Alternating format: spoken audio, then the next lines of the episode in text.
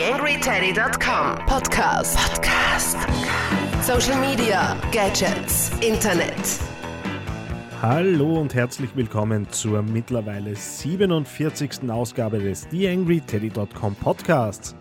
Am Mikrofon wie immer für euch Daniel Friesenecker. Was haben wir diese Woche mit dabei im einzigen Social Media Podcast aus Österreich?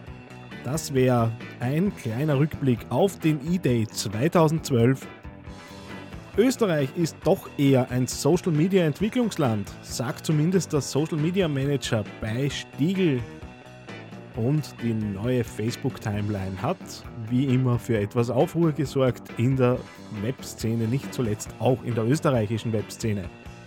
Ich darf mich bedanken beim Podcast-Paten für diese Ausgabe wukonic.com. Die Agentur aus Graz hat in über zwölf Jahren für eine Vielzahl namhafter Kunden gearbeitet und verhilft diesen zu mehr Erfolg im Internet. Online zu finden sind die Herrschaften von wukonic.com unter der Gleichnamen, gleichnamigen Webadresse. Schauen wir rein in diese Ausgabe des Podcasts.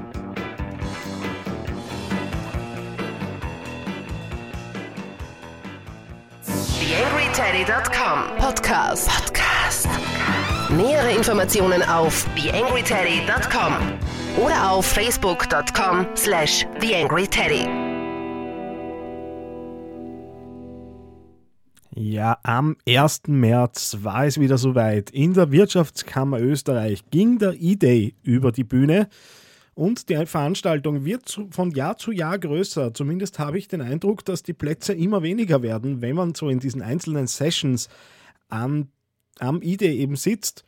Besonders die Facebook-Marketing-Session war ja mehr als gut besucht, was auch dazu führte, dass die einen oder anderen Personen aus dem Raum hinaus komplementiert wurden. Da zeigt sich, dass das Thema Mobile Marketing, Internet Marketing, Social Media natürlich immer mehr an Bedeutung gewinnt. Aber das ist ja nichts Neues, wie wir alle hier wissen, die diesen Podcast öfter hören. Was bleibt zu sagen, so als, als Rückblick auf die Veranstaltung? Wie immer recht viele und äh, ordentliche Einsteiger-Workshops. Mein persönliches Highlight war da ganz sicher Karim Patrick Banur, den ich bisher noch nie gehört hatte. Auch wenn jetzt in seinem Vortrag für mich natürlich nicht sonderlich viel Neues dabei war, so ist es doch immer wieder ganz schön zu sehen, wie eben bekannte Gesichter aus der österreichischen Webszene dann ins Thema hineinführen. Finde, das ist ganz gut gelungen. Die Socialisten sind ganz sicher auch äh, zu erwähnen, die sich drüber getraut haben, wenige Stunden nach der Veröffentlichung der neuen Facebook-Timeline den dort, den dort vorbereiteten Vortrag einfach über die, den Haufen geworfen haben und über die neue Timeline referiert haben. Für mich war es besonders interessant, auch wenn es da den einen oder anderen Miesmacher in der Session gab, der halt meinte, gut, wir wollen da jetzt eher genaue Tipps haben. Denke aber, die Personen, die auf Facebook sich bewegen, waren auf jeden Fall mehr daran interessiert zu wissen, wie es weitergeht mit Facebook und der Präsentation von Seiten bzw. von Marken auf Facebook. Ganz generell war natürlich das Thema Mobile ein Thema, das natürlich jedes Jahr äh, eben auch an Bedeutung gewinnt. Dieses Jahr ist mir vorgekommen, dass es wirklich ähm, so ein bisschen einen Schwerpunkt darauf gab. Fand es dann auch äh, ganz interessant, da ein bisschen zuzuhören, was eben dann die ganzen Experten und Expertinnen dort zum Thema zum Besten gaben. Alles in allem wieder eine recht nette Veranstaltung für Einsteiger und Einsteigerinnen. Mich freut es dann auf solchen Veranstaltungen dann immer eher die Leute zwischen oder teilweise auch während den Vorträgen vorm Saal draußen äh, zu treffen und auch die, das eine oder andere Gesicht, das man auf Twitter sonst täglich vor sich sieht, dann auch im realen Leben kennenzulernen. Ja, wer sich da jetzt ein bisschen näher informieren möchte und den E-Day vielleicht nicht ganz so mitverfolgt hat, es gab ja auch einen Stream auf www.eday.at, wurden die Folien weitestgehend gesammelt und es gibt dann auch die Dinge ein bisschen zum Nachrecherchieren. Wie gesagt, www.eday.at für die Interessierten unter euch.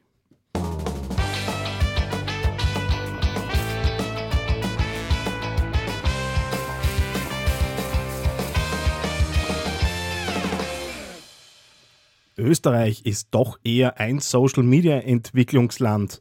So oder so ähnlich sagt das Jochen Henke von Stiegel. Er ist dort Social Media Manager und hat auf beta-lab.at ein Interview gegeben, wo er so ein bisschen in seinen Alltag bei Stiegel blicken lässt. Die Geschichte, wie er zu Facebook, äh, zu Facebook, Blödsinn, zu Stiegel kam, ist durchaus eine erwähnenswerte.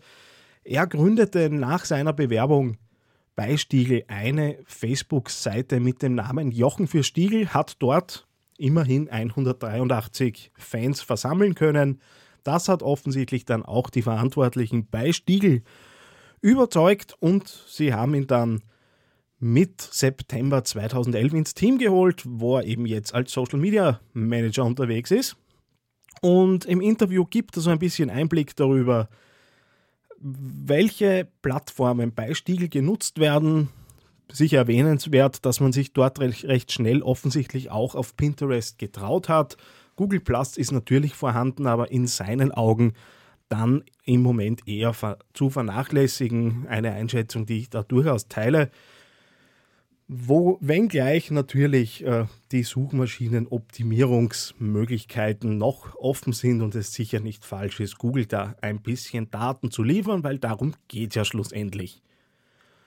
Dann äh, erklärt er so ein bisschen äh, ihren Umgang, wie sie mit Kritik umgehen. Das dürfte jetzt nicht allzu viel bei Stiegel sein, allerdings gab es da ein bisschen Missmut äh, nachdem bekannt wurde, dass die Produkte der Brauerei in Deutschland offensichtlich weniger kosten als in Österreich, was sich laut äh, der Brauerei dann dadurch erklärt, dass die Steuern einfach unterschiedliche sind in Österreich und in Deutschland und das dürfte dann auch schon gereicht haben, um die aufgebrachte Bier-Community wieder auf den Boden zurückzuholen. Ja, noch etliche andere Fragen, persönliche Einschätzungen und so weiter gibt es dann auf beta-lab.at. Auf jeden Fall mal draufschauen.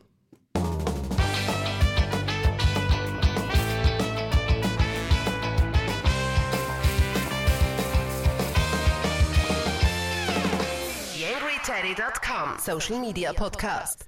Das Thema dieser Woche natürlich die neue Facebook-Timeline, die wieder mal für kräftig Arbeit in den diversen Agenturen und bei den Kreativen da draußen gesorgt hat, weil da kommt schon einiges auf uns zu. Solche Dinge wie Fangating werden in Zukunft nicht mehr funktionieren. Sprich, die Möglichkeit, Fans und Nicht-Fans äh, beim Einstieg äh, auf die Seite unterschiedliche Dinge zu zeigen, was natürlich immer recht gern dazu genommen wurde, um zu sagen, werde zuerst Fan und dann zeigen wir dir exklusive Inhalte. Offensichtlich ist es so, dass die Seite nicht neu hereingeladen wird. Könnte sich auch äh, um einen Bug handeln. Darüber streiten sich im Moment die Foren und Blog-Einträge. Mal sehen, wo es hingeht. Auf jeden Fall ist das schon ein Tool gewesen, auf das sehr viele Unternehmen zurückgegriffen haben und natürlich die Fanzahlen nach oben getrieben hat. Über die Qualität dieser Fans kann man natürlich streiten, nur in sehr vielen Unternehmen, wo eben natürlich dann auch Kennzahlenorientierung da ist, werden jetzt ein paar Social Media Manager zu schwitzen beginnen müssen, wenn sie einen gewissen Anstieg nicht mehr herzeigen können. Das ist natürlich dann alles erklärbar, aber letztendlich ein kleiner Wermutstropfen. Außerdem gehen die Landing-Tabs ganz offensichtlich verloren. Sprich, ich kann äh, Nicht-Fans nicht mehr auf eine Seite schicken, wo ich ihnen die Vorzüge meiner Marke erkläre und warum Sie natürlich unbedingt auf diesen Gefällt mir-Button klicken müssen, sondern es wird das neue Design in den Mittelpunkt gestellt. Da gibt es natürlich wie immer geteilte Meinung darüber. Also ich finde es jetzt äh, so nach dem ersten Eingewöhnen gar nicht so schlecht, was dort passiert. Habe auch äh, die Facebook-Seite facebook.com slash theangryteddy ein bisschen optimiert und angepasst. Und sich da zu präsentieren und die eigenen äh, Dinge ein bisschen in den Vordergrund zu stellen, ist meiner Meinung nach jetzt viel besser möglich. Es sind mehr oder weniger vier Menüpunkte klar sichtbar, eben das, was früher die Tabs waren oder die einzelnen Menüpunkte direkt unter dem Profilbild. Allerdings lassen sich auch die Bilder relativ einfach ändern, nämlich wirklich über eine Facebook-Navigation. Und da kann ich natürlich schön mit Buttons und grafischen Überarbeitungen äh, dann arbeiten. Heißt aber auch natürlich, dass ich hinter diese Menüpunkte dann weitere Funktionen lege. Und bei sehr vielen Unternehmen war es bisher so, dass man mit Mühe und Not einen Landing-Tab eingerichtet hat, der halt ausprogrammiert war, ein bisschen HTML-Funktionen hatte. Und wenn man jetzt wirklich Mehrwert über diese Tabs bieten möchte, dann werden es halt in Zukunft zwei bis drei werden, um wirklich vorn dabei zu sein. Man wird sehen, wo es hingeht. Auf jeden Fall ist das Thema Storytelling somit wichtiger geworden. Was ja auch gar nicht schadet, weil äh, die geneigten Social Media Berater da draußen und die Experten und Expertinnen haben ja immer schon äh, gepredigt, dass es um Interessantheit und um, um Relevanz geht. Und wenn der Landing-Tab jetzt fällt und die Leute sofort auf die Inhaltsseite kommen, dann ist es klar, dass in Zukunft der Inhalt überzeugen muss. Insofern für die User gar nicht so schlecht, für die Marketer äh, eine Herausforderung, sich ein bisschen mehr zu überlegen, was letztendlich wieder der Qualität zutragen dürfte. Außerdem wird es in Zukunft die Möglichkeit geben, die Pinwand zu moderieren. Sprich, es kann sein, dass äh, man, also man hat die Möglichkeit einzustellen, ob Beiträge von Fans zuerst durch eine Art äh, Administration, Moderation durch müssen und erst nach Freigabe werden die erscheinen. Seiten, die natürlich Probleme mit Trollen haben und wo die Netiquette vielleicht nicht ganz so optimal durchgesetzt wird, werden das lieben. Auf der anderen Seite stellt sich dann auch die Frage nach Reaktionszeiten und so weiter, weil äh, es wird wohl kaum funktionieren, wenn äh, der Social Media Manager am Freitag um 14 Uhr nach Hause geht, dass er dann Beiträge, die über das Wochenende entstanden sind, erst am Montag in der Früh wieder online stellt. Auch hier wird es sicher zu Überlegungen kommen müssen in den Unternehmen, wie man mit solchen Dingen umgeht, so man natürlich dann auch moderierte Beiträge nutzt, wozu, wobei natürlich zu sagen ist, dass ganz generell das Nichtbeachten der eigenen Profile übers Wochenende zum Beispiel überhaupt nicht zu empfehlen ist. Das waren so im groben die ersten Neuerungen. Ich habe jetzt sicher fünf bis acht Dinge vergessen. Gebe auch zu, dass ich äh, immer noch mich reinlese durch verschiedenste Dinge, die natürlich jetzt ständig auftauchen und die ersten kreativen und coolen Dinge rund um die Pinwände sind ja schon entstanden. Hab auch äh, für die Agentur, in der ich tätig bin, Brands and Friends, äh, gleich nach Erscheinen der neuen Timeline einen kleinen Beitrag darüber geschrieben, was so die Neuerungen sind. Das Ganze ist zu finden auf www.brandsandfriends.at und ich wünsche euch viel Spaß beim Ausexperimentieren der neuen Dinge. Glaubt, dass ich auf facebook.com slash theangryteddy eigentlich ganz gut umgegangen bin mit all diesen Dingen. Und somit wären wir auch schon wieder durch die Beiträge durch.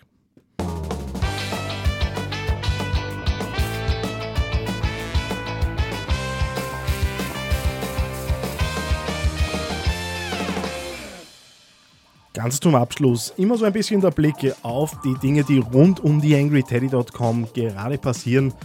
Was mich besonders gefreut hat, die T3N-Ausgabe, die aktuelle, die ich schon ein paar Tage zu Hause hatte, äh, ich offensichtlich nicht gut genug rezipiert habe, die hat die AngryTeddy.com als Blog-Highlight in die Printausgabe hineingenommen. Das ist schon ein gewisser Ritterschlag für meinen Blog und mein Podcast-Projekt, das ich hier betreue. Herzlichen Dank für die Aufmerksamkeit durch T3N. Merk's auch dann immer an den Besucher- und Besucherinnenzahlen, wenn sich solche Dinge ergeben haben.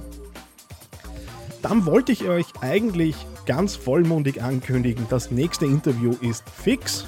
Es wäre auch fix gewesen, allein mein Terminkalender hat mir einen Strich durch die Rechnung gemacht.